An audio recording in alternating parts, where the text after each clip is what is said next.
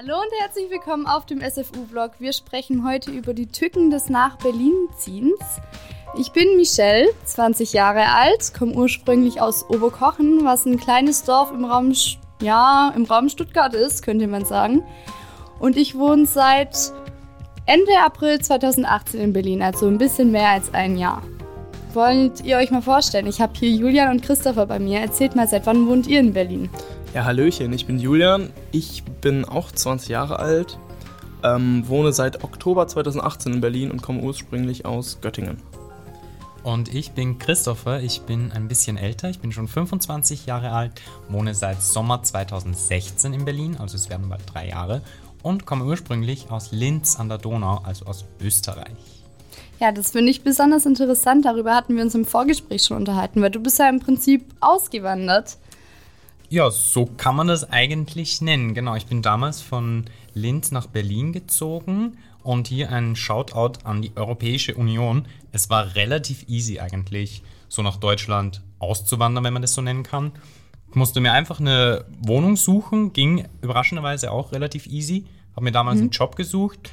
Das dauerte ein paar Monate, aber klappte dann auch und war jetzt grundsätzlich erstmal überhaupt kein Problem. Aber du hast keine deutsche Staatsangehörigkeit, richtig? Genau, ich bin noch immer Österreicher. Das ist tatsächlich manchmal in seltenen Fällen problematisch. Kann ich eine Anekdote erzählen? Ich habe ähm, versucht, einen Mietwagen bei Robben und Wintjes zu mieten und hatte nur meinen Pass mit.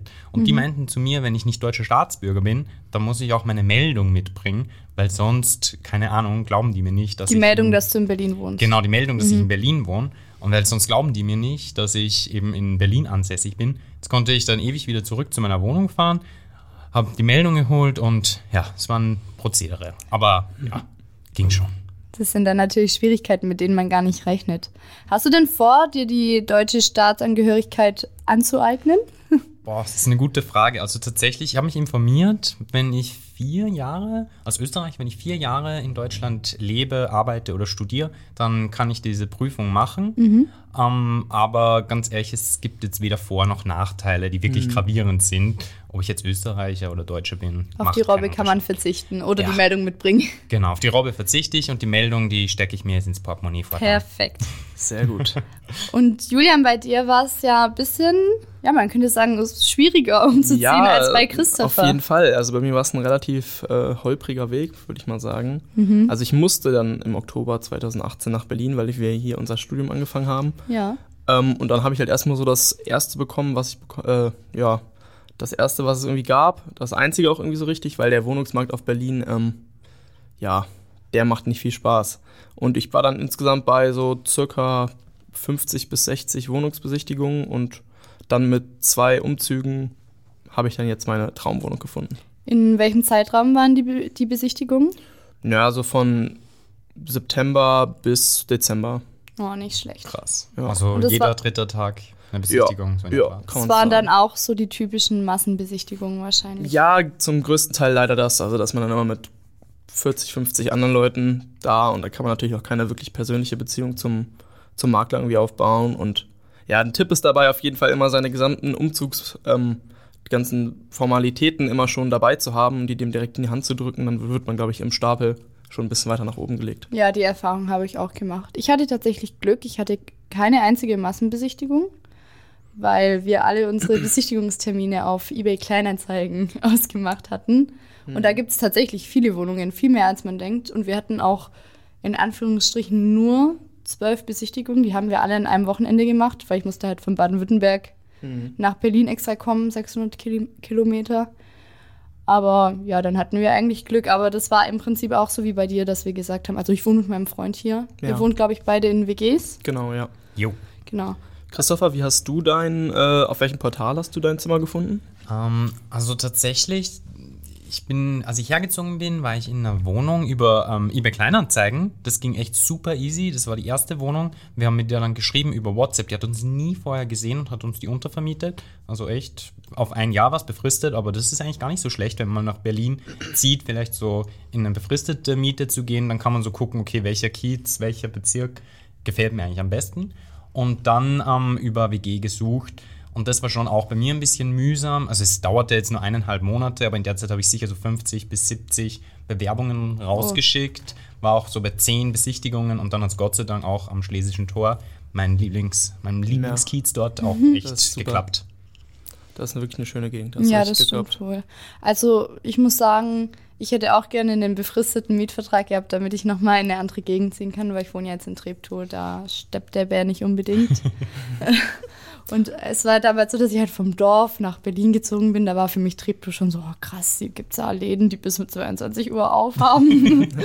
Und ähm, ja, da bin ich halt auch von meinen Eltern umgezogen. Ich wusste noch gar nicht, was mir so wichtig ist an der Wohnung und was nicht. Und jetzt wünschte ich, ich könnte umziehen und es es geht leider nicht. Also ich glaube, so befristete Mietverträge sind gar nicht so schlecht für den Anfang. Hm. Wie habt ihr denn so den Übergang von der normalen Stadt oder Kleinstadt in das große Berlin erlebt? Habt ihr gut Anschluss gefunden? Habt ihr euch gut zurechtgefunden? Ja, also ein großer Vorteil ist, dass man natürlich auch zum Beispiel an Sonntagen oder Feiertagen immer noch irgendwie Getränke und alles Mögliche zum Essen oder alles Nötige zum Essen irgendwie bekommt und man nicht so eingeschränkt ist wie in der Kleinstadt. Da war man wirklich an Sonn- und Feiertagen war da ja absolut tote Hose. Ja, das stimmt wohl. Und wie war es bei dir?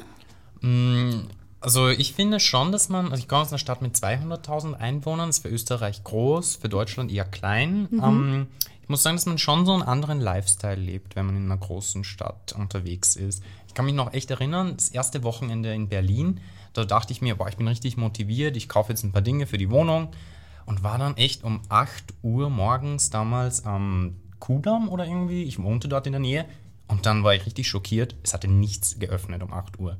Ich musste dann zwei Stunden in einem Café warten und ich war es nicht gewohnt, dass alles später aufsperrt, Ja. dafür aber auch teilweise bis 20, 21, 22 Uhr geöffnet hat, weil in der Kleinstadt sperrt alles eher um 8, halb 9 auf, hat dafür dann um 18 Uhr geschlossen. Ja. So da musste man sich ein bisschen dran gewöhnen und jetzt weiß ich es echt zu schätzen, dass ich auch teilweise um Mitternacht noch irgendwie Milch kaufen kann. Ja.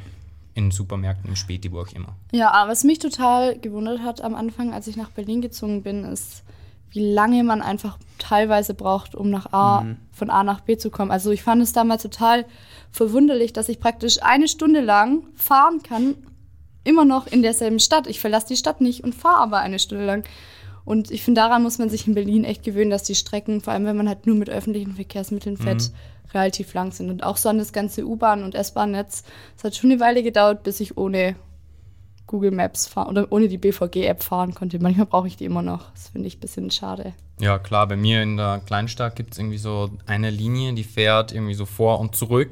Das ist easy. Und hier hast du da, was haben wir, acht, neun, neun U-Bahn-Linien, dann noch zig S-Bahn-Linien, U-Bahn, ähm, Tram. Tram, Bus, alles Mögliche. Ja. Aber es hat auch einige Vorzüge, wenn man dann am Wochenende nicht 30 Minuten warten muss, Das bis das wieder mal ein Bus vorbeikommt. Weil die Auf fahren auch Fall, am Wochenende super. durch. Aber ich finde, das heimische Gefühl geht da am Anfang. Also ich finde, ich habe relativ lange gebraucht, um mich hier zu Hause zu fühlen. Weil wenn man halt die ganze Zeit gucken muss, wo muss ich jetzt hin und sich halt gar nicht auskennt, geht so das heimische Gefühl verloren. Findet ihr nicht? Mhm. Aber will man nicht dieses Abenteuer auch, wenn man nach Berlin zieht? Na ja, klar. Aber bisschen so ein Also, Heimatsgefühl, ja. ich weiß nicht. Aber ich finde, ich glaube, das ist nicht unbedingt Berlin-spezifisch. Ich glaube, egal wo man hinzieht, in- wenn man eine neue Stadt zieht, dann hat man am Anfang eh nicht dieses Heimatgefühl. Du musst dich erstmal an alles gewöhnen und wenn man dann so ein bisschen seine Abläufe hat und seine Wege kennt, dann Ja, Berlin ist halt besonders groß. ja, klar. Ich finde auch so diese Schnelllebigkeit in der Großstadt ist auch teilweise bei Bekanntschaften. Also so ging es mir. Ich habe echt lange gebraucht, dass ich mir so ein soziales Umfeld hier in Berlin aufbaue. Weil das Problem ist, du lernst schon viele Menschen, viele interessante Menschen kennen. Aber ganz ehrlich, wenn jemand eine Stunde von dir weg wohnt, was ja in Berlin jetzt nicht so, un, nicht so unmöglich ist, Ja. dann siehst du dich halt kaum. Oder du bist befreundet mit jemandem, die Person war aber nur auf Erasmus in Berlin oder sie zieht zurück in die Heimat. Also ich finde, es ist Ja. nicht so leicht, sich ein soziales Umfeld hier aufzubauen, ein stabiles, also in einer kleinen Stadt, weil das sind die Menschen und da bleiben die Menschen auch. Ja. das klingt ein bisschen doof, Doch, aber so habe ich es echt erfahren. Also ich glaube, ich habe auch immer noch nicht so ein richtig festes Sozial... Also ich habe schon ein soziales Umfeld, aber das ist relativ klein, finde ich. Mhm. Bei mir auch. Ja, bei mir auch auf jeden Fall. Und ich bin es halt auch gar nicht gewohnt, so viele neue Leute kennenzulernen. Also klar, das ist schön. Ich möchte mich darüber gar nicht beschweren. Ich finde es total toll. Aber zu Hause hatte ich halt nur Freunde, die kannte ich seit der Grundschule Ja. teilweise. Ja. Bei mir ist es genau mein ganzes Leben lang. Und plötzlich muss man sich bei allen Leuten neu vorstellen. Und es war schon total ungewohnt. Ich habe das ein bisschen unterschätzt. Ich dachte, es wäre ein bisschen leichter.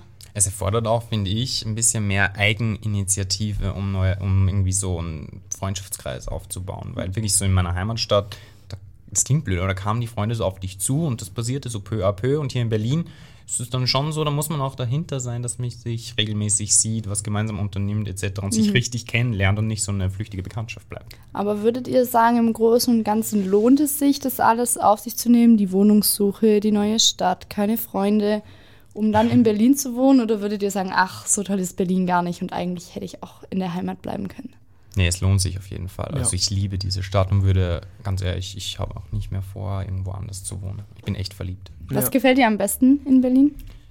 Man kann es, finde ich, nicht beschreiben. Es ist dieses Lebensgefühl, das klingt so ein bisschen kitschig, aber es ist wirklich, wenn man durch die Straßen geht an einem schönen Tag, wenn du irgendwie auch mit der U-Bahn fährst, natürlich manchmal stinkt es auch, aber es ist irgendwie so, so ein Vibe, so ein Gefühl, das kann man nicht beschreiben und das ist für Berlin irgendwie einmalig. Das hatte ich noch in keiner anderen Stadt. Und du, Julian, was gefällt dir am besten? Oder möchtest du überhaupt Berlin hier bleiben? Auf jeden Fall, also ich würde das auch alles auf mich nehmen. Ich würde auch noch 500 weitere Wohnungsbesichtigungen auf mich nehmen, wenn ich dann eine tolle Wohnung in Berlin hätte. Ähm, ich finde in Berlin dieses, wie, sagt, wie nennt man das, dieses Understatement irgendwie cool, dass die Stadt irgendwie nicht so cool sein will, aber trotzdem irgendwie so unterbewusst oder ähm, schon irgendwie super cool ist, aber es nicht so darauf anlegt, cool zu sein, sondern es ist eher dieses, ja, dieses unterschwellige Cool. Sie irgendwie. ist halt einfach cool. Ja, Man kann genau. auch gar nichts dagegen tun. Nee, genau, genau.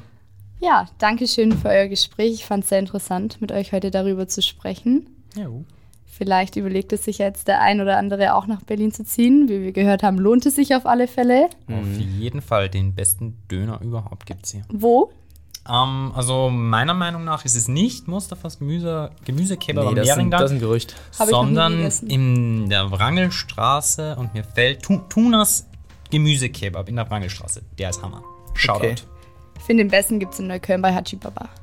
Ich finde auch in Neukölln irgendwas mit 44, ich weiß nicht ganz genau. Imbus 44 oder so. Ja, auf alle Fälle danke auch noch für die kleine Food-Empfehlung jetzt am Ende. Ja, gerne du.